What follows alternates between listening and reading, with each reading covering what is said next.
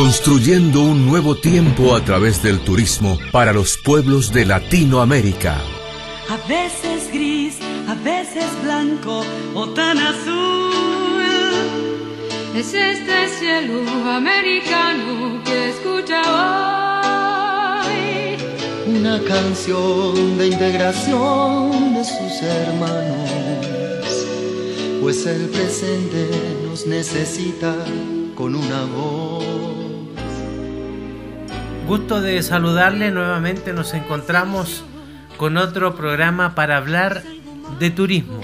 Por eso estamos junto a Grey González para comenzar a ver lo que tenemos para el programa del día de hoy, el nuevo turismo. Hola, nos encontramos en el tercer programa ya de Turismo y Jazz y muy contentos de muchas cosas que están pasando en el mundo del turismo, muchas cosas que hay para anunciar y cosas que tenemos para ver. Tratamos de conversar sobre lo que se destaca a nivel nacional y mundial a través del turismo y también acompañados del jazz. Pero hoy día este será un programa especial porque vamos a difundir los éxitos de Ennio Morricone, este orquestador italiano que nos dejó hace solamente algunos días atrás.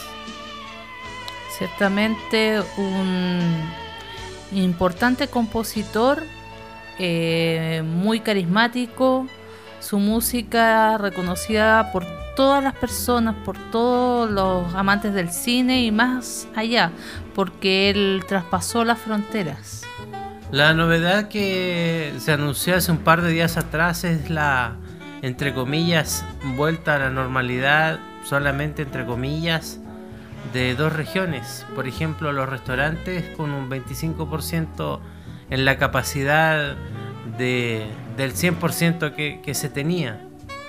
Quizás puede ser eh, una pequeña ventanita que se abre para el tema del para aumentar el ingreso laboral de una u otra forma. Sí, eh, es una área importante para reactivar el turismo también. Eh, un 25% corresponde a bastante poca gente, pero es un experimento que tenemos que ver cómo pasa y está bien que sea en regiones, porque realmente si se hace en la región metropolitana sería bien catastrófico, creo yo. Entonces hay que hacerlo en regiones que han tenido un buen comportamiento frente a la pandemia. Vamos a monitorear cómo les va a estas regiones y de esperar que lo tomen con altura de miras, por supuesto, y que le saquen provecho laboralmente a quienes por esta pandemia que, que nos sorprende han tenido baja en su ingreso laboral, sobre todo en, en esta área del, del, turismo podríamos llamar también como son los restaurantes. Ciertamente, bueno, esperemos que sea una buena, un buen regreso, un buen experimento y que sea el primer paso antes de llegar a septiembre donde esperamos que la mayoría pueda reactivarse, porque en realidad ciertamente la salud va primero, pero también hay mucha gente que está sufriendo y eso también causa problemas en la salud, no tener cómo mantenerse, no tener eh, cómo salir, no tener eh, libertad, porque en realidad esto nos ha privado de libertad de cierta forma. Los, la forma de comunicarse que tienen los auditores, Grace. La forma de comunicarse es vía WhatsApp al más 569 5758 7734. También tenemos redes sociales, el Instagram Turismo y Jazz. Eh, tenemos también un Facebook Turismo y Jazz y el email turismo y jazz gmail.com. ¿Cuáles eh, los temas que tenemos que tocar para el día de hoy? Vamos a ver un tema muy importante y del cual hemos hablado bastante y se ha hablado bastante en el mundo del turismo, que es cómo planificar eh, turísticamente un, en un escenario incierto. Y también la administración del turismo desde la gobernanza local. ¿Qué significa tener una oficina, una dirección, un departamento y una corporación de turismo? ¿Cuál es la diferencia? ¿Cuál es la ventaja? Etcétera. También hay un resquicio histórico de algo que pudiera, traer eh, el incremento del turismo aquí a una comuna de la región metropolitana, pero eso se lo vamos a contar más adelante. Vamos a escuchar por un puñado de dólares el recuerdo de Ennio Morricone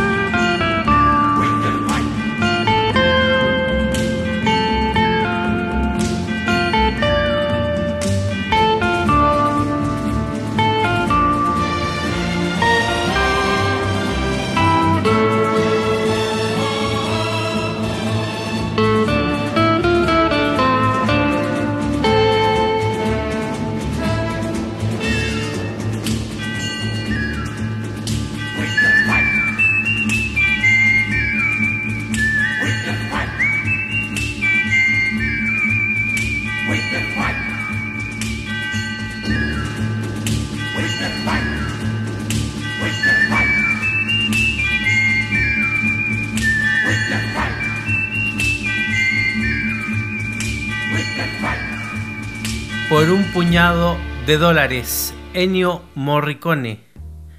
Por supuesto, en este programa nos saltamos el jazz para rendir homenaje a este orquestador italiano. Ahora sí, entramos en terreno. En el capítulo anterior eh, dijimos algo de planificación turística, pero la pregunta, hoy día hay un destino incierto para septiembre, octubre para diciembre, para la temporada estival que, se vendrá. Y también eso ha quedado demostrado que, no sé, en otros países con una alta tasa de contagios abrió Disney World. Eh, ¿Cómo se puede planificar turísticamente un territorio si tenemos este escenario que no sabemos cómo, cómo va a estar en algunos meses más? Bueno, ciertamente la planificación hacia futuro siempre es incierta, pero ahora estamos en un futuro mucho más incierto debido a que no sabemos qué, va a pasar, cuánta gente vamos a tener realmente, no sabemos si esta pandemia, este virus va a seguir, no va a seguir. Eh, etcétera. Entonces, eso es lo incierto de esto, porque estábamos acostumbrados a que siempre decíamos ya llegaron mil, la próxima temporada es muy posible que llegue 1200, entonces se iba estimando sobre una base más o menos segura.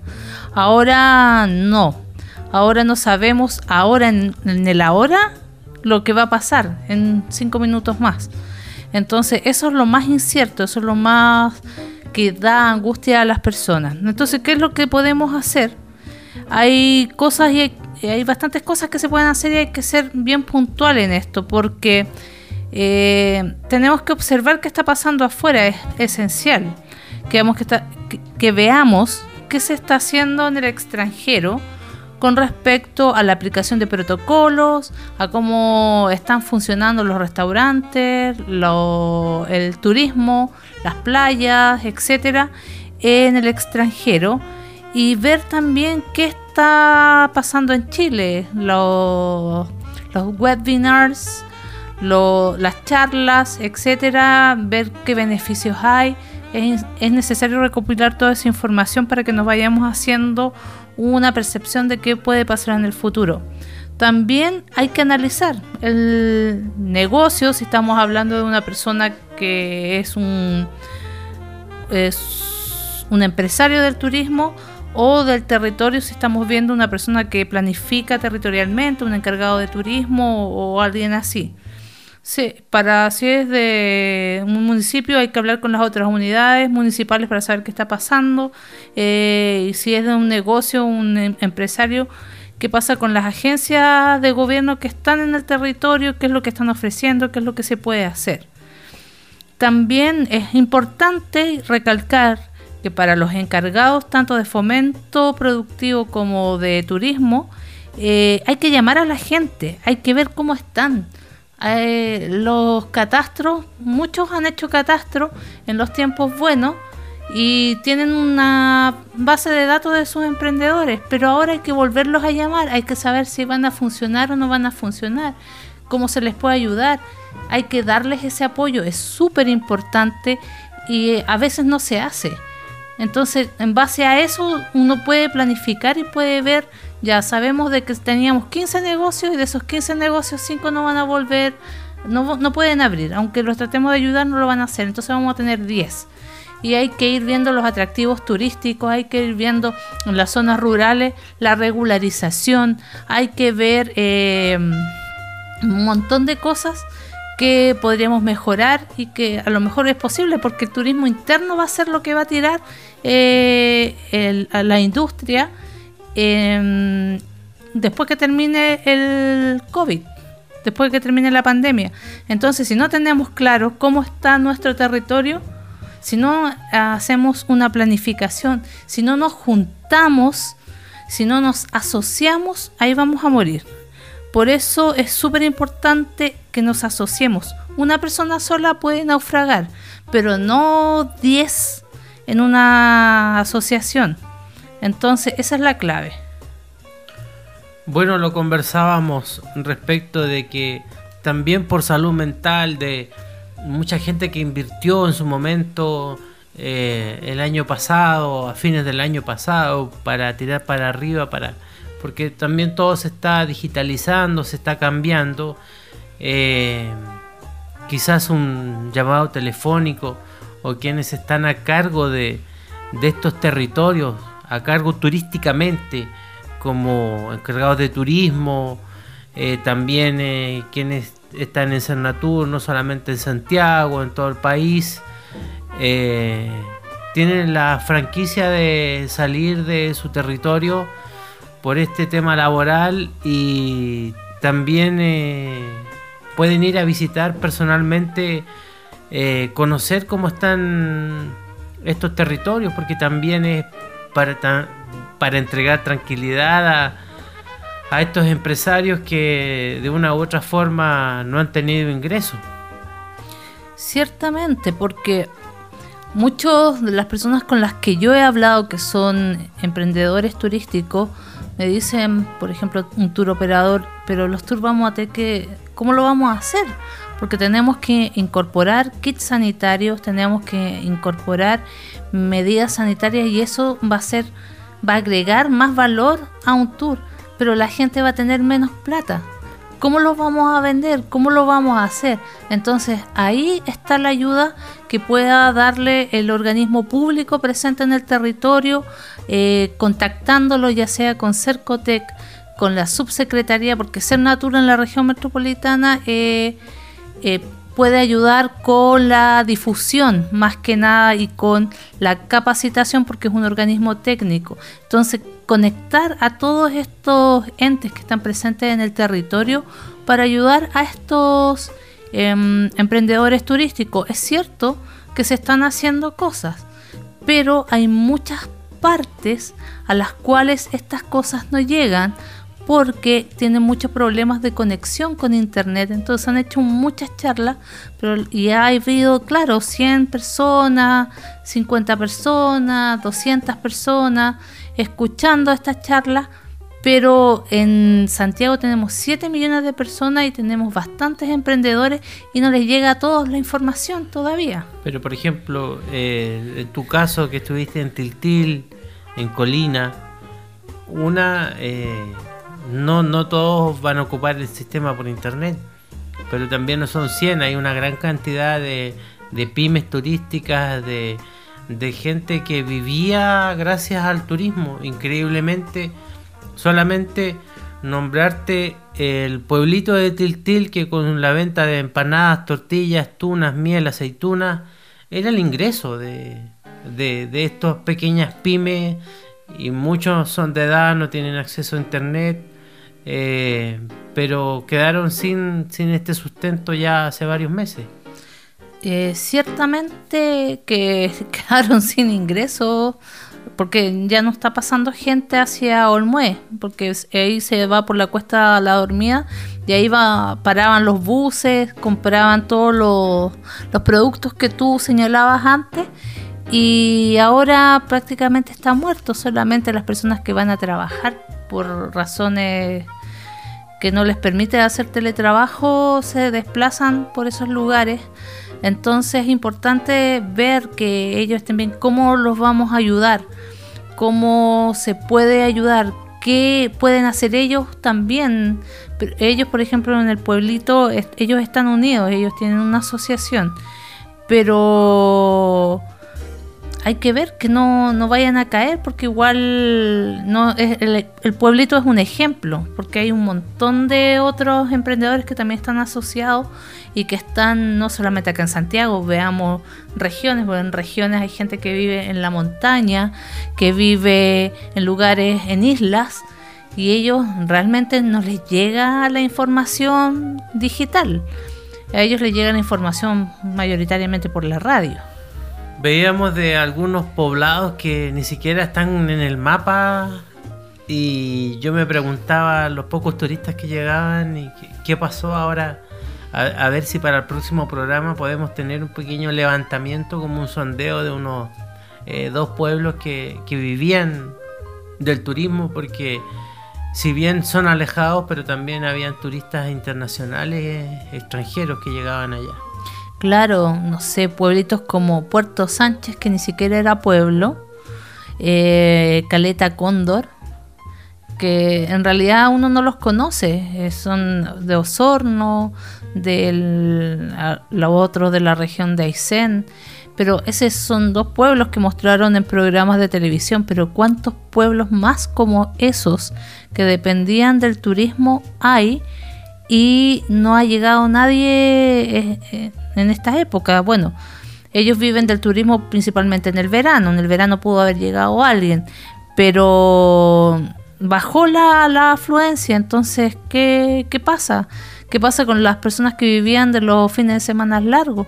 Ahora no hay fines de semana largos, es como vivir en un fin de semana eterno, encerrado en las casas. Entonces, hay que preocuparse de esos pequeños pueblos, hay que preocuparse del emprendedor, no solamente convocarlo y tenerlo atento para los tiempos buenos, sino también hacer sentir que uno está con ellos en estos tiempos malos, porque eso de repente es mucho o tan importante como eh, no sé, pues brindarle un fondo o invitarlos a, una, a un lanzamiento de algo. Siempre hay que tenerlos en cuenta porque son la base de nuestro trabajo y como servidores públicos, como trabajadores públicos, eh, nosotros estamos dados a atenderlos a ellos.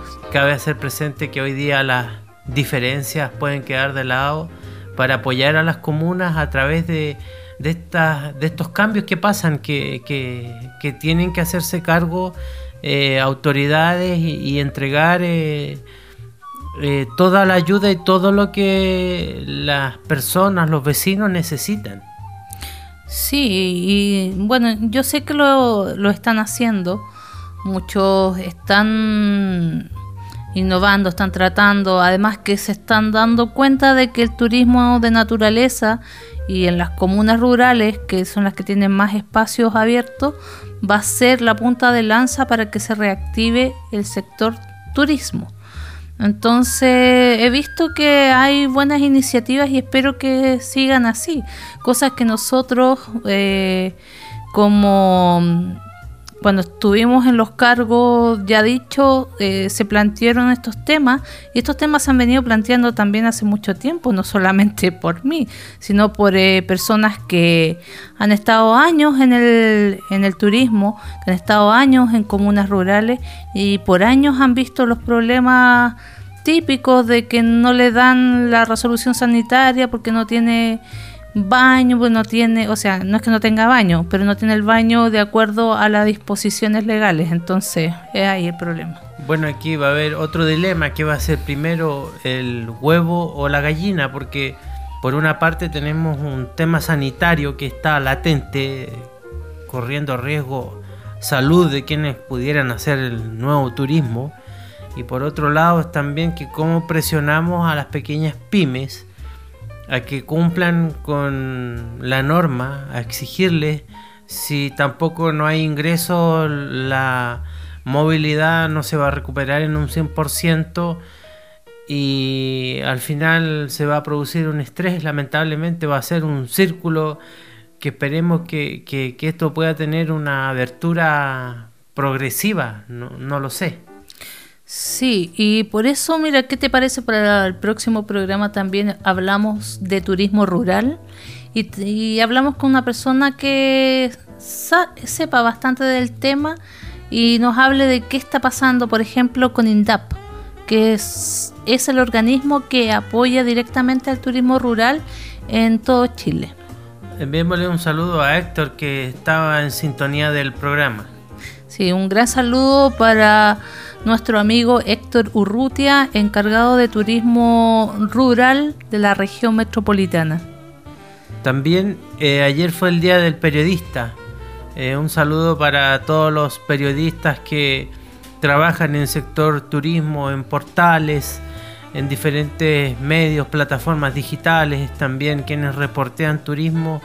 Eh, un saludo afectuoso para tus amigos de Aptur también la Asociación de Periodistas de Turismo. Sí, un gran saludo para ellos y claro, gracias a ellos también estos lugares que hablábamos anteriormente, que son desconocidos, llegan a ser conocidos gracias a las crónicas que escriben los profesionales del periodismo. ¿Algo que se nos quede de la planificación turística? En, en, general no, en general es eso lo que hay que hacer, porque obviamente podemos hablar de planificación, de tablas, de cosas más técnicas, pero eso es súper aburrido en este instante, entonces eh, podríamos dar una charla, como lo veníamos planteando, de la planificación turística en escenarios inciertos, y ahí podemos dar a lo mejor un poco más de material. Entonces quedamos comprometidos para hablar de turismo rural eh, con Héctor. Sí. Vamos al primer audio que nos han hecho llegar como mensaje de voz. ¿A qué número, Grace? Al más 569 57 58 77 34. Hola, buenos días, Grace. Ante todo quiero saludarte, una gran profesional, una gran compañera. Eh, bueno, el programa está súper bueno, me encanta el bossa nova, todo esto. Muy buena elección. Pero mi pregunta, o más que mi inquietud que todo, yo creo que sí es cierto, hay que hacer un trabajo a nivel eh, de todas las comunidades, eh, tanto en regiones como a nivel regional, y las municipalidades tienen que cumplir un rol súper importante en esto, en promover también los turismos locales dentro de cada una de sus, de sus territorios, ¿no? Y bueno, mi pregunta es, eh, ¿qué va a pasar con eso? O sea, ¿cómo se puede unir fuerza? Em, ¿Cuál más menos va a ser la, la directriz entre los gremios, el Cernatur, el ver cuál es la mejor opción? Aparte que Grace tocó un tema súper importante que también tiene que ver con la salud mental y obvio que el turismo ahí eh, toca un punto muy importante en cuanto al desarrollo de lo que es eh, el tema de ver cómo las personas van a ir recuperando los espacios. Claro, bajo ciertas normas, lógicamente, pero es súper un punto muy importante que se pueda unir también con lo que el gobierno propone post pandemia para el tema de salud mental y ver cómo las personas también van a ir recuperando sus espacios. Eso, gracias. Saludos para Maricel que nos hacía esa consulta eh, la respuesta, Grace. Bueno, con respecto, claro, gracias Maricel por um, tu saludo y ciertamente como hablamos o dijimos la otra vez, la salud mental es súper importante y cómo se va a gestionar esto desde esta apertura, desde el turismo municipal para el turismo local bueno, yo no te puedo dar una respuesta concreta acerca de eso porque cada encargado de turismo, cada municipio está haciendo un trabajo eh, en su territorio. Entonces yo por mis colegas o ex colegas no puedo hablar, pero sí puedo decir, o por lo que sé, Cernatur eh, está haciendo en cada región un trabajo con encargados de turismo para ver eh, rutas, para ver em, rutas gastronómicas, rutas de naturaleza y astroturismo, que son los tres ejes en los que se va a basar los programas turísticos, eh, para ver cómo se activa, para ver em, cuál es el catastro que tienen hecho en cada municipio eh, y ir desarrollando productos turísticos. De hecho, hay varias entidades que están trabajando sobre lo mismo porque es importante y es urgente reactivar el turismo local, que había estado bien olvidado, porque me pueden decir, no, si no estuvo tan olvidado, pero sí estaba un poco olvidado, y ahora es como necesitamos reactivarlo ahora ya y en realidad son varias entidades que se están moviendo dentro de los territorios y es increíble la cantidad de, información y cosas que nos han pedido incluso a nosotros, les han pedido a mis colegas, a empresarios turísticos también. Entonces, sí, se está moviendo y se viene, se viene una, una renovación y yo lo veo positivo eso y espero también que los chilenos tengan los dineros o que se apoyen, por ejemplo, a través del turismo social, todos estos productos turísticos que se están realizando ahora por parte de los empresarios de los municipios, de los emprendedores locales. Pero también es bueno para salud mental de todo el sector del turismo que las autoridades, que quienes son servidores públicos, funcionarios públicos, peguen un llamadito, hagan una visita, eh, para que se sientan tranquilos quienes eh, viven del turismo, para hacerles sentir que están ahí, que, están presentes más allá de una transmisión vía Zoom. Eh, ver los catastros, que vayan a los lugares, que, se, que se comience a, organizar, a que se comience a, ver un pequeño movimiento por último para, para saber cómo están. Sí, es súper importante, es súper importante cuando tú estás aislado, como estamos todos ahora, que te llamen y que te pregunten, hey, ¿cómo estás? No solamente que te digan, hoy ¿sabes qué? Tenemos este proyecto, pueden postular aquí, esto. Que te pregunten cómo estás. ¿Cómo estás tú? Cómo está tu estado de ánimo. Eh, no te preocupes, vamos a hacer lo posible para que salgamos adelante todos. Ahora tenemos que conversar sobre un tema que también quedó pendiente del programa anterior, que es la administración eh, local respecto del turismo. En las comunas esto es muy, es muy nutrido porque hay programas, oficinas de turismo, direcciones de turismo, departamentos de turismo, corporaciones de turismo. Primero, eh, ¿cómo, pudiera ser eh, lo, óptimo, Grace? Eh, un programa, una dirección, de repente hay oficina de turismo, de repente lo toma fomento productivo. ¿Qué sería lo ideal para, para comenzar con este nuevo turismo, a lo mejor 2.0? Eh, según mi punto de vista, lo ideal es tener un equipo de turismo y que se, este equipo de, turismo tenga una buena conversación, una buena comunicación con todas las otras unidades o direcciones que conforman la, la malla municipal, por decirlo de alguna forma. Porque ya, está bien, podemos tener una oficina de turismo, pero si tiene esa oficina de turismo una sola persona que tiene que encargarse de turismo eh, emisivo y receptivo, que es personas que llegan a tu comuna y personas que salen de tu comuna con todos los programas sociales y todo lo que conlleva inscribir a toda esa gente y además eh, tener el turismo que es para atraer gente a tu comuna y hacer productos turísticos, hacer catastro, tener eh, una eh, estadísticas de cuántas personas están llegando y todo, una sola persona en realidad es súper poco, porque también hay que ver, además de todo eso, hay que ver la fiscalización de las actividades turísticas, porque hay una ley, que es la ley 20.423, que dicta eh, que dice que hay actividades que deben ser eh, mm, fiscalizadas, como los alojamientos turísticos y el turismo aventura, y en las comunas eh, rurales de la región metropolitana se practica mucho y también en las regiones. Entonces, además de todo eso, si se tiene una sola persona que tiene que hacer de inspector, de, de diseñador, de planificador, de gestor, es un trabajo tremendo. Por eso es bueno tener un equipo de turismo, sea unidad de turismo, sea oficina de turismo, sea departamento de dirección.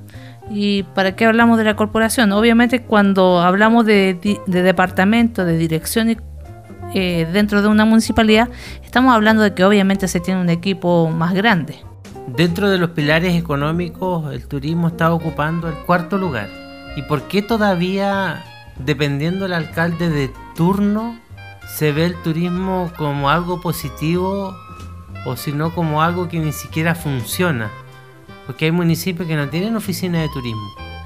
Ese es un tema que todas las personas que estamos involucradas en el turismo en Chile eh, sabemos la respuesta, sí, medianamente o claramente, que es que desde el gobierno, desde el Estado, desde la cúpula, tiene que bajar la directriz para todas las demás organizaciones, hasta las bases que son los municipios, de que el turismo es un eje importante para el desarrollo de la economía y en este caso economía local de los municipios. Entonces, tiene, o sea, tiene que haber un un programa, no sé, algo que baje desde el gobierno directo y que diga el turismo tiene que estar incorporado dentro de su gestión sí o sí, como lo está el desarrollo social, como lo está la DOM, como lo está salud, como está educación, también tiene que estar turismo. Bueno, y cultura también eh, pasa casi lo mismo, pero ahora cultura hay una directriz firme desde el Ministerio de Cultura en turismo nosotros no tenemos Ministerio de Turismo, pero tenemos una subsecretaría de Turismo que debiera ser lo suficientemente firme para educar, para enseñar que el turismo es realmente una herramienta muy buena para el desarrollo del país incluso dentro de la política estaba como un eje estratégico, como, como un sector estratégico para el desarrollo de la economía. Entonces, tenemos que hacer que el sector público se interese de verdad en el turismo, pero de verdad. eh, nos encontramos con casos de guías de turismo que, que tienen 300, 300 personas, hacen grupos con 500 personas, no hay ninguna eh, estructura, no están formalizados, ni, ni siquiera tienen un carnet.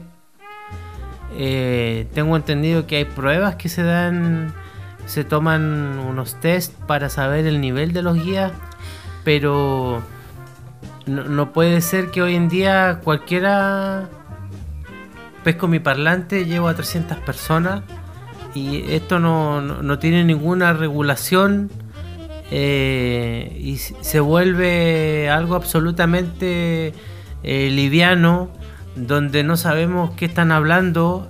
eh, hay datos que, que no son los que corresponden.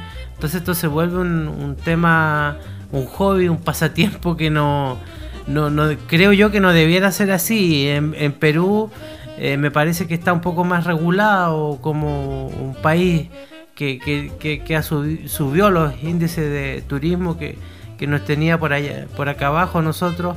Eh, no sé cuál es la realidad de Argentina, en otros países, pero yo creo que, que no puede ser un hobby el tener una responsabilidad, porque hay eh, grupos que tienen 1500 personas. Mil personas, 500 personas, ¿qué voy a escuchar ahí del, del guía? Y lo peor que, que, que están en el, en el centro de Santiago, y, y- pero ¿cuál es la regulación?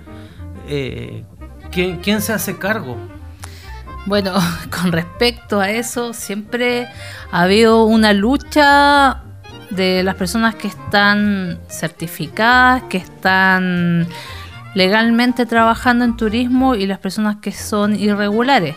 Específicamente lo que tú me comentas de los guías de turismo, ellos no son guías de turismo.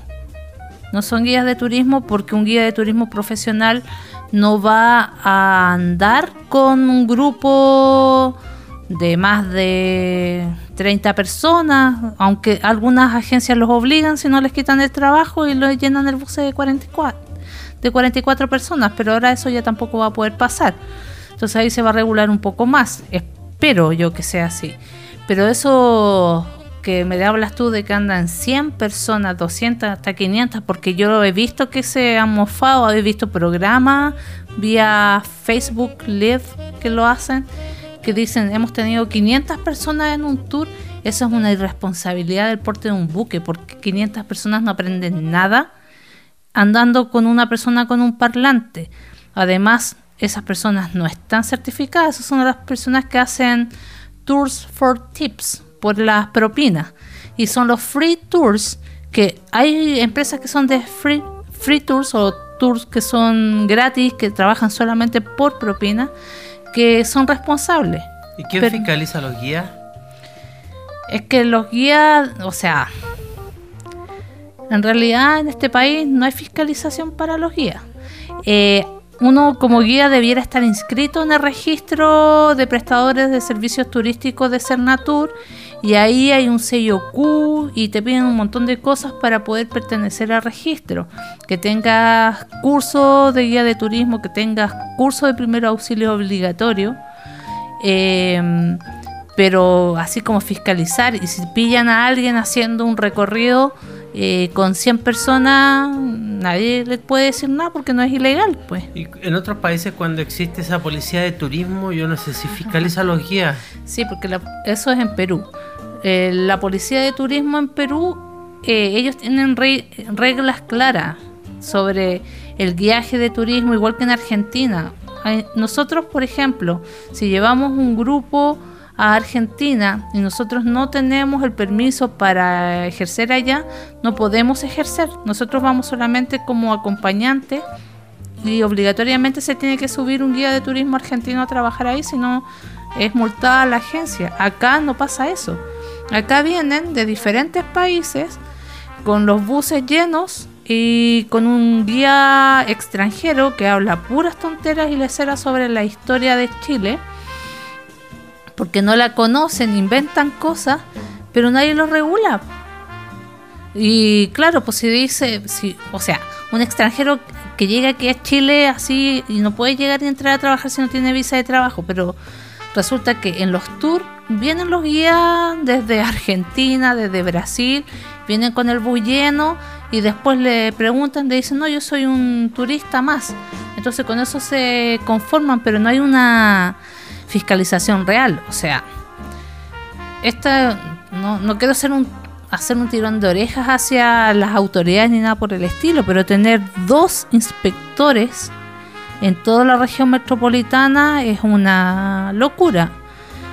Y, y uno en regiones es una locura, o sea, ahí está la base para que se puedan aliar con los municipios. Ahí, ahí hay una, un buen punto donde se puede dirigir uno y decir, oye, hagamos algo, no es una policía de turismo, pero sí inspectores para específicamente el turismo, porque son varias leyes las que se saltan.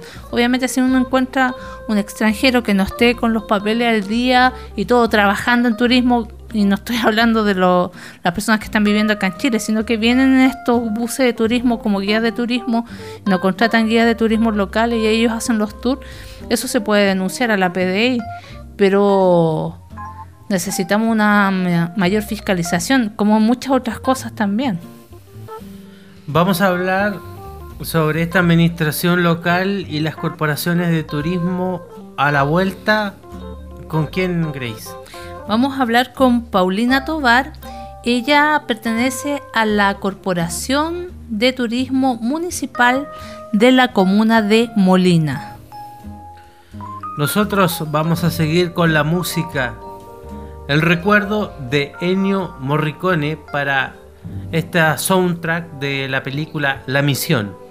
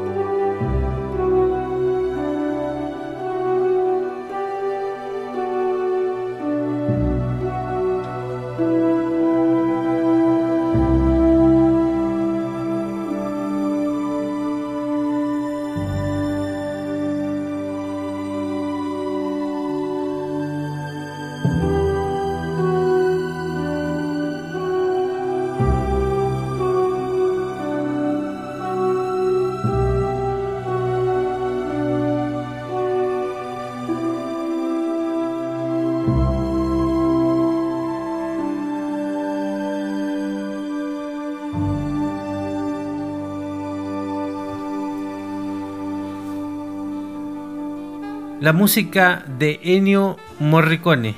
El próximo programa, si Dios quiere, tendremos el jazz que usted está acostumbrado a escuchar en este espacio donde agradecemos toda la sintonía que nos entregan, saliendo a través de la red social Spotify y algunas radioemisoras que transmiten este programa. ¿Cuál es el contacto, Grace? El contacto es el WhatsApp eh, más 569 5758 7734. y también el correo turismoyjazz.gmail.com Te dejo el micrófono para que hables con Paulina acerca de este tema sobre las corporaciones de turismo como un hito en la administración del área. Bueno, eh, muchas gracias Paulina, Paulina Tobar desde Molina, por estar con nosotros. Hola Paulina, gusto en saludarte. Hola, mi nombre es Paulina Tobar, soy secretaria de la Corporación de Turismo de Molina, estudié turismo y pedagogía, esas son mis pasiones y les voy a contar un poco acerca de cómo trabaja la Corporación de Turismo de Molina acá en la séptima región. Bueno, te vamos a hacer eh, dos preguntas. La primera sería, según tu opinión, ¿el modelo de corporación de turismo es lo ideal para la gestión del área en un municipio? Según mi opinión, el modelo de corporación de turismo es lo ideal para la gestión del área turismo en un municipio porque en el municipio se debe licitar todo, desde la compra de un lápiz hasta el arriendo de un bus a través de Chile Compra y no siempre es lo más expedito, rápido, barato o de buena calidad necesariamente. Em, además, no todas las cosas, tanto productos como servicios, están en los ítems de gastos. Y además, en cuanto a lo que es el personal, existe un límite de contrataciones, eh, honorarios, contrata y de planta. En cambio, actualmente en la corporación el personal está contratado, tiene un contrato eh, a plazo definido o indefinido. El otro tema importante de considerar es que al ser una corporación se puede postular a proyectos, ya a través de distintas entidades como Cercotec, Corfo u otros, y generar también proyectos para agrupaciones de, de emprendedores, capacitaciones y generar actividades con recursos propios para invertir ese dinero en el mismo turismo local. En el caso de la Corporación de Turismo de Molina, acá se hacen actividades como Molina al Plato, se hacen desafíos que son trekking o salidas por el día a la cordillera con un monto muy económico, donde las personas se les incluye colación, la actividad guiada, un trekking, transporte por el día y además se apadrina la escuela de El Radal que está acá en la cordillera. Es decir, hay un sinfín de actividades además de la participación en eventos como el tema del aniversario de Molina, la fiesta de la vendimia de Molina. Y por supuesto también se van generando recursos porque se atiende los 365 días del año en la casa del turista a turistas nacionales y extranjeros, se les brinda información turística, eh, tienen un baño disponible para ellos y por supuesto información y, capacitación para los emprendedores que están asociados a la Corporación de Turismo de Molina, entre otras cosas.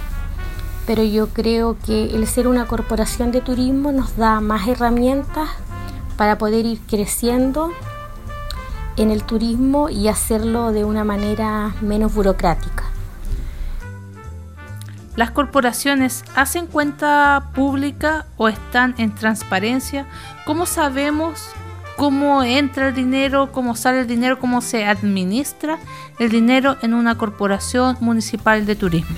La Corporación de Turismo de Molina en este caso eh, hace cuenta pública. Ya todos los años eh, si no me equivoco, en el mes de mayo, se hace una cuenta pública donde se cita a los socios a participar y se cuenta a ellos, digamos, en forma explicativa, a través de gráficos, de una presentación, cuáles son los recursos de la corporación, los gastos que se hicieron, los proyectos postulados, ejecutados, los eventos realizados como Molina el Plato, desafíos, fiesta de la vendimia, Em, actividades de difusión, de capacitación, etcétera y eh, a cuántas personas se atendieron en los 365 días del año, de qué segmentos son, grupo etario, etcétera, para tener también una estadística, porque en Molina nosotros tenemos, además del Parque Nacional Siete Tazas,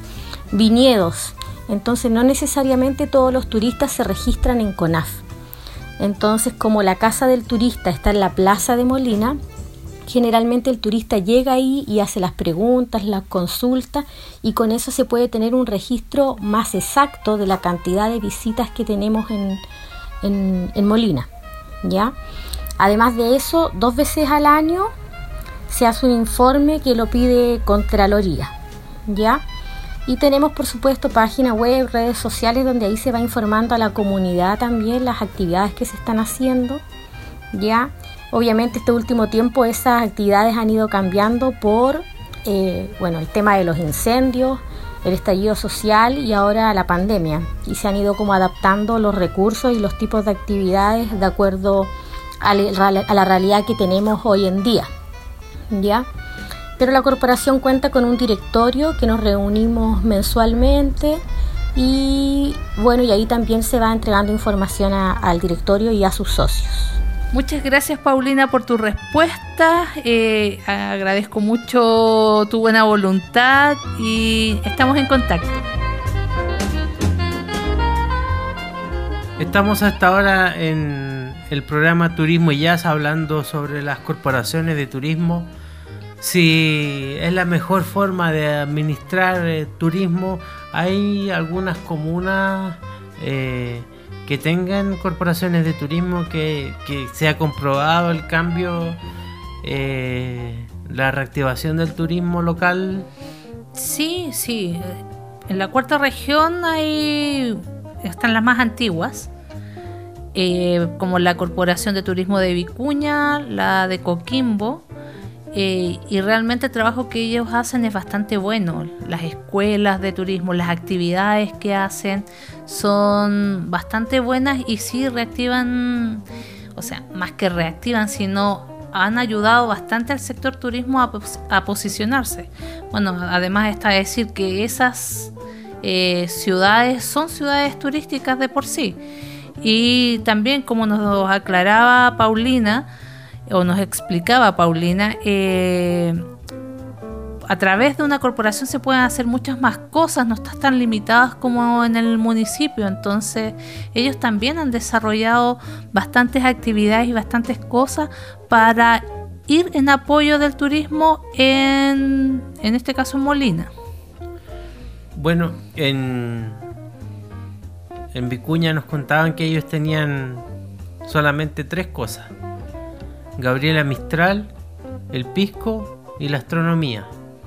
Y en los años 80 había un informador turístico y el tema astronómico era prácticamente desconocido en sectores como Vicuña. Sí, era estaba muy en pañales y ahora en realidad el astroturismo es la estrella, por decirlo de alguna manera, que tenemos para brillar en el mundo del turismo, porque en realidad los cielos chilenos son los que tienen mejor visibilidad. Eh, de acá se puede, no sé, pues se han descubierto planetas, se han descubierto galaxias, etcétera. Están los mejores observatorios astronómicos del mundo eh, ubicados acá en Chile. Entonces, ¿cómo no aprovechar estos cielos chilenos para atraer a los turistas. Eh, bueno, en Vicuña, sobre todo, ahí tienen el Mamayuca, que, que, es un centro municipal que el señor Martí Corena también con su visión eh, y con la visión de los alcaldes también, eh, pero el señor Martí Corena es, es antigua y es un pilar dentro de la Corporación de Turismo, aunque él no está en la Corporación de Turismo, él sigue ligado a la municipalidad, pero en realidad es una de las personas que tiene más experiencia respecto al área. Y bueno, ellos vieron visionariamente que tener este centro de observación astronómica turística era importante para la zona. Bueno, él eh, decía, comentaba que hay que buscar la identidad, el icono. Ellos tenían a Gabriela Mistral, pero no sabían que el astroturismo iba a ser tan, tan importante y también, bueno, con el tiempo también tenían el pisco. Eh, hay muchos eh, centros artesanales que tienen muchos visitantes también. Sí, el pisco es sumamente importante. Eh, se está revitalizando esa área. Eh, el conocimiento, la visita a la las bodegas de pisco, cómo se hacen. Pisco Elqui, por ejemplo, que es un pueblo Em, tiene mucho que contar, es una tradición muy bonita, es, muy bonito ir para allá, eh, escuchar a la gente cómo se siente orgullosa de este producto que nació en Chile. A propósito de eso, eh, vamos a quedar hasta acá con la administración de el turismo en las gobernanzas locales y vamos a escuchar el audio de un reportaje de Tele 13. Un nuevo episodio se suma a una de las disputas históricas entre Chile y Perú, nuevamente por el origen del pisco. Los académicos Cristian Cofre y Daniel Stuart revisaban el inventario de los bienes de Bartolomé Pérez de Valenzuela, un importante estanciero de las cercanías de Alue, región metropolitana. Este documento es de cuando él falleció en el año 1717 y en él, aparte de las herramientas de campo de la viña, encontraron en la lista nada más ni nada menos que anotadas 25 botijas de pisco. Representa el momento más antiguo hasta ahora conocido, donde eh, se menciona la palabra pisco para referirse al destilado de uva que todos conocemos hoy en día. Este inventario mueve el límite 16 años atrás de la fecha más antigua antes registrada en nuestro país, 1733, respecto de referencias de este destilado ya más de 500 kilómetros del Valle del Elqui.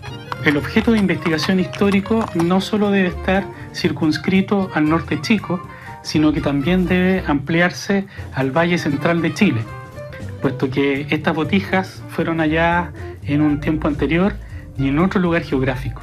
Pablo Lacoste, quien participó de distintas iniciativas que establecían el origen del pisco en nuestro país, destaca este hallazgo, el que vendría a refutar teorías que sitúan el nacimiento del destilado en Perú. Incluso el lugar donde fueron inventariadas estas botijas darían pistas de su elaboración. Si bien la posición de académicos en Chile plantea marcos de tiempos determinados, desde Perú uno de los estudiosos más destacados de este elemento plantea que en su país existen registros más antiguos y documentados.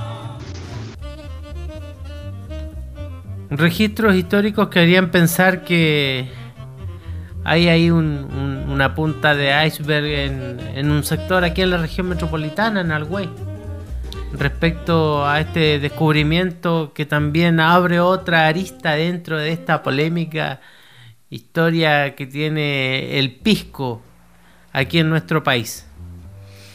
Sí, eh, bueno, esto cambió absolutamente la historia del pisco eh, como la conocíamos.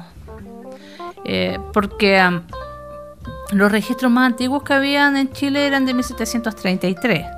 Ahora se movieron hasta 1717, donde se encontraron que habían 25 botijas en la Hacienda Alhue, una hacienda muy antigua acá dentro de la región metropolitana.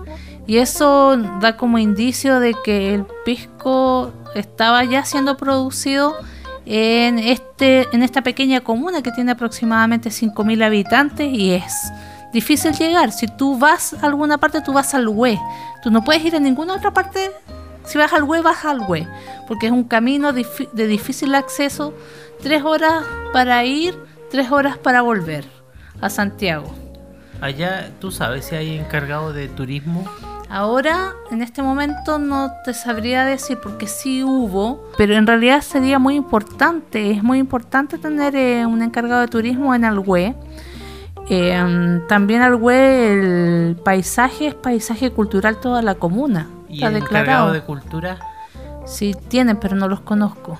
¿Se podría consultar si hay algún algún em, hallazgo acerca de de algún sobre esta producción de pisco, si, si, si tienen... Eh, quedó algo o, saben si, si la producción efectivamente se realizaba en Algüe.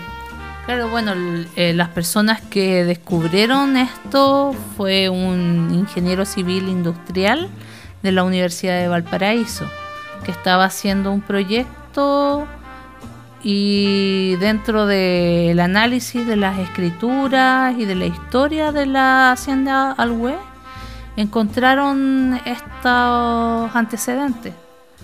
Y de aquí obviamente los corroboraron eh, lo corroboraron también con los conocimientos que tenía Pablo Lacoste que es un profesor.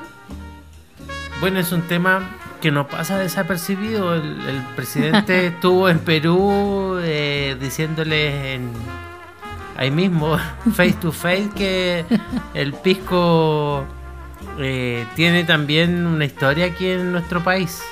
Claro, por supuesto, o sea, sí, los peruanos dicen que el pisco es peruano y que nació allá y que ellos tienen antecedentes más antiguos, pero los antecedentes en que se basan también... Eh, los autores de repente eran bastante fantasiosos. Se ha descubierto, por ejemplo, que historiadores decían una cosa y después aparecen otras que son diferentes, pero bueno. bueno ¿Hay una ley que regula el pisco acá en nuestro país? Sí, sí, hay una denominación de origen que solamente se le puede llamar pisco a eh, el producido en el Valle del Elqui y Valle del Limarí.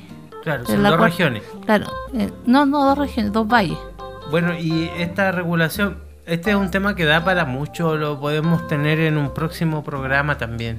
Sí, es que en realidad el turismo abarca tantos temas, es tan transversal que tú puedes hablar de un montón de cosas y bueno, vamos a tener tema para bastante tiempo desarrollando eh, todo lo que tiene que ver con relación al turismo.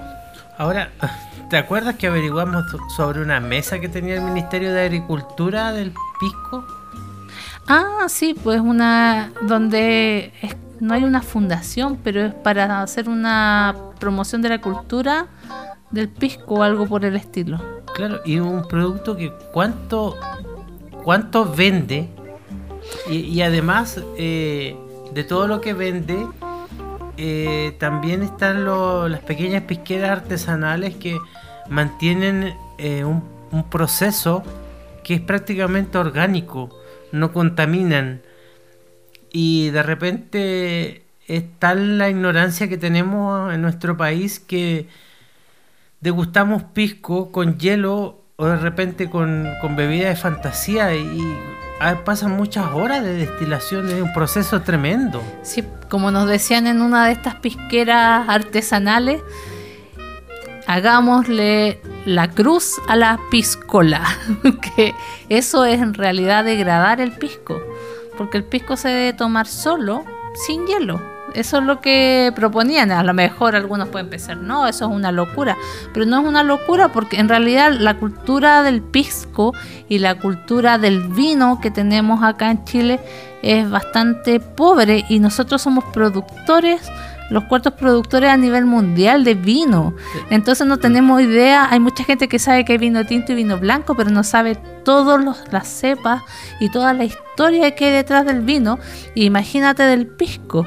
Eh, sería bueno averiguar sobre la mesa del pisco en que quedó porque también es un producto que, es importantísimo en el turismo, en la economía y también para todos quienes están de una u otra forma asociados a esta industria en el norte de nuestro país. Ciertamente, y es lamentable que otra se importe mucho alcohol extranjero de muy baja calidad a precios que son muy bajos, el ron por ejemplo, que traen que de la caña de azúcar de países más de clima más tropical, pero no tampoco es el mejor ron que traen para acá, pues. Entonces ahí se vende una botella de ron con no sé cuántas bebidas y vamos haciendo roncola y esas son las cosas que hacen que las personas terminen absolutamente alcoholizadas porque la calidad es muy baja. Entonces el pisco que tenemos en Chile en general es de una muy buena calidad. El vino que se produce en Chile es de muy buena calidad. Tenemos muy buena calidad en todos los productos que producimos acá en Chile. Lamentablemente, el chileno no los aprecia y prefiere las bebidas, importadas porque son más baratas. Y ahí está el error también de poner, a perdonar, poner tantos impuestos al alcohol que se produce aquí en el mismo país. Debieran, sí, grabar más a las bebidas importadas que a los que se produce acá, porque acá esas industrias igual dan trabajo. No estoy fomentando el alcoholismo, porque también hay que hacer una muy buena campaña de cultura con respecto al saber beber, al saber apreciar eh, el producto nacional, eh, el vino, el pisco, ahora el vodka que se produce en la isla de Chiloé. Ah, que son con papas de Chiloé, pero tengo entendido que se produce acá. Se produce, sí, pues en Chile. O sea, no se produce en Chiloé, se trae la papa. Ah, se trae acá. ¿Y cómo habían dicho que se producía en una isla ya? No, vamos a confirmar el dato. Estamos hablando y no eh, Enviémosle un saludo a Guillermo Canales y a Marisol que tiene un programa eh, también que se emite, eh, que hablan ellos de, música y otros temas culturales también.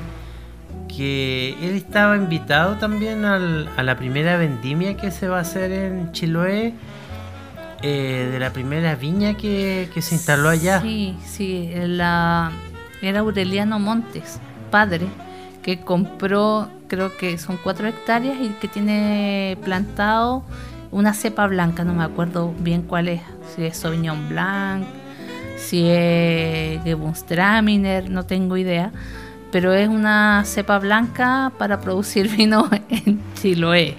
Bueno, a Guillermo yo no sé si lo invitaron por su experiencia en el rubro para ir a esta vendimia que sería la primera y también está el, como dices tú, el vodka, otro producto que se hace con, con la materia prima son papas chilotas. Sí, entonces, bueno, todas esas cosas que estábamos produciendo en Chile, igual encuentro que es injusto subirle tanto los impuestos. Está bien, son bebidas alcohólicas, pero son bebidas alcohólicas nacionales que dan empleo a personas chilenas y que ayudan a esas personas chilenas. Obviamente que hay temas también dentro de eso, por ejemplo, la compra de la uva para producir vino a muy bajos precios por los grandes productores, pero eso también hay que tratarlo, pero en su momento. Yo fui al centro turístico Capel y ellos agrupan a una tremenda cantidad de socios que viven de, de esto, lo que hablábamos al comienzo, la asociatividad en torno al turismo ellos por sí solos reciben eh, las ayudas eh, y todo lo que significa estar asociado a la cooperativa Capel.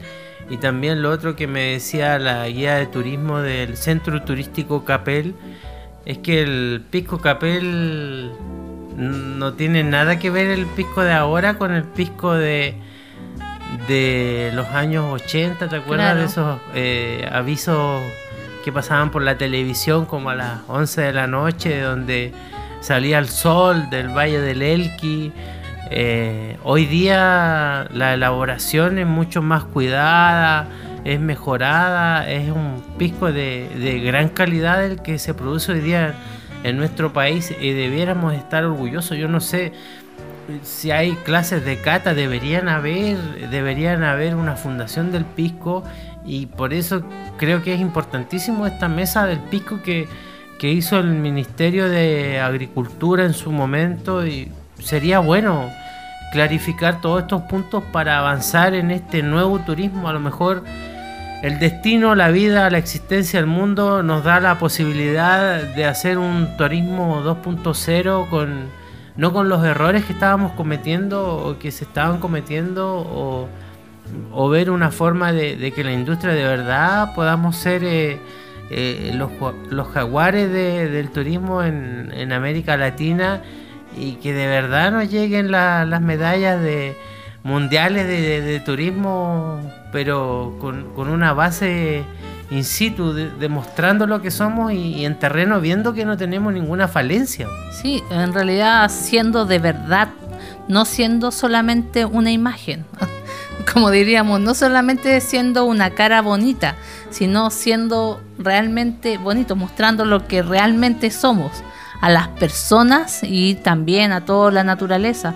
Pero nunca hay que olvidar que el patrimonio natural, el patrimonio, perdón, el, patrimonio cultural es lo más importante. La gente hace al país, no el cerro, no el agua. La gente construye la imagen de un país. Mostrar un montón de paisajes hermosos que tenemos, sí, es lindo, pero también lo pueden encontrar en otras partes. Pero la gente que vive acá, el chileno, con todas sus costumbres, con toda su cultura, eh, eso es solamente chileno y eso es lo que las personas vienen a conocer acá. Eh, ir a Torres del Paine, ver los cuernos del Paine, ver las Torres del Paine, pero además saber qué pasaba ahí con las personas que habitaban el territorio. Por eso es que es importante que los guías de turismo estén bien documentados, eh, tengan toda la información, eh, estén los protocolos de seguridad, hoy día más que nunca, el protocolo de la comunicación, de la posta, eh, con las instituciones de seguridad, que, que, la antena funcione, que somos una zona, una tierra de catástrofe, nos golpea la naturaleza y en ese sentido tenemos que funcionar como tal. Tenemos que ir a la música porque estamos despidiendo hoy día. Quedó la música y el recuerdo de Ennio Morricone, de la soundtrack de la película Cinema Paradiso.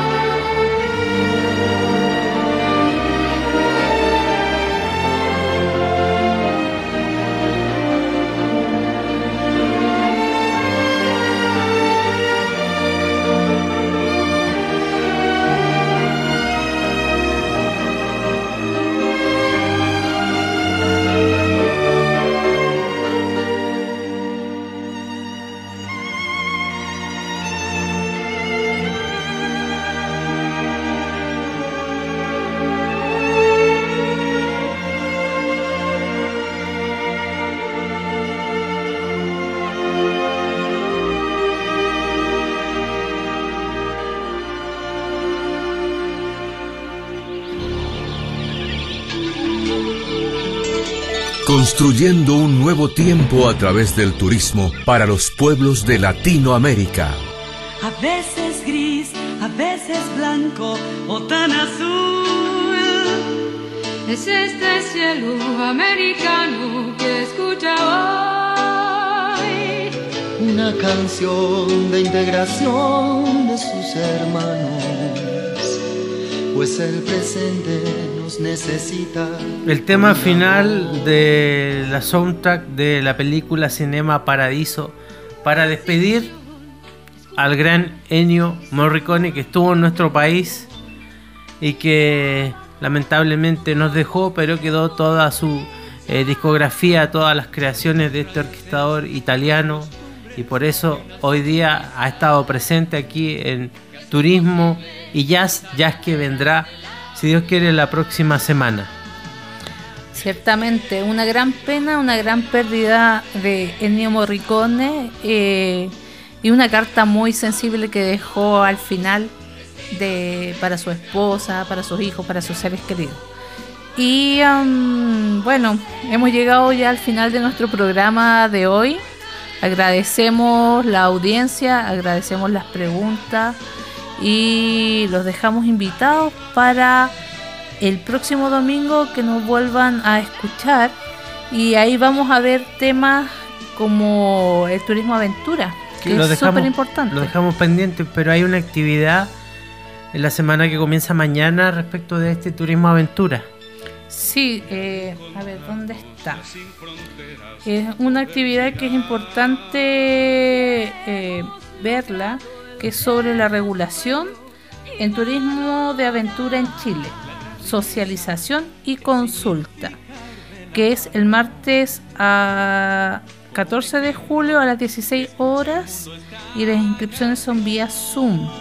Esto nosotros lo vamos a compartir en nuestro Facebook para que ustedes puedan eh, inscribirse porque es muy importante el tema de turismo aventura en Chile. Nosotros somos pentacampeones en turismo aventura mundial, por decirlo de alguna manera, y necesitamos regularlo más. Hay, no sé, hay 24 actividades que tienen normas, las normas están desde el año 2005, normas muy bien hechas, pero que sería bueno revisar. De hecho, en un encuentro de turismo, de guía, o sea, de encargados de turismo en Salamanca, el año pasado nos reunimos tres comunas, Iquique, Alto Hospicio y Colina, en ese instante yo era la encargada de Colina, para ir revisando estas normativas de turismo aventura, porque en estas comunas hacíamos, por ejemplo, parapente. Entonces, era importante ver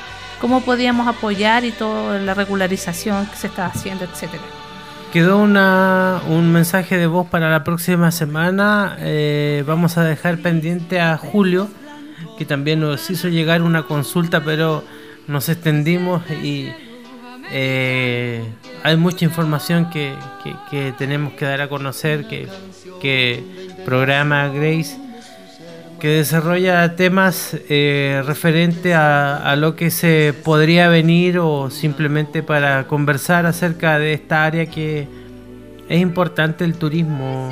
Yo no, no, no creo que, que, que haya alguna área más, más importante que, que otra, pero también hoy día hay que tener cuenta que eh, estamos en medio de una pandemia, hay que tener seguridad sanitaria, hay que tener ayuda social, hay que entender y por supuesto tenemos que entre todos salir de esto. Ciertamente, entonces, y también tenemos para el próximo programa hablar de turismo rural, que también tiene sus propias regulara- eh, regulaciones. Y tenemos un amigo que está muy metido en el tema, que es Héctor Urrutia, al cual le pediremos que desarrolle sus ideas y qué está haciendo INDAP. Nos tenemos que despedir, agradecemos toda la sintonía que usted nos brinda a través de esta red de Spotify, red social donde se transmite turismo y jazz. Y por último, la- eh, los datos del contacto, Grace. Sí, de, para contacto es el WhatsApp más 569 5758 7734. Eh, también el correo turismo y jazz arroba gmail.com y nos pueden escuchar en Spotify Turismo y Jazz. Muchísimas gracias a todos y si Dios quiere nos encontramos el próximo domingo.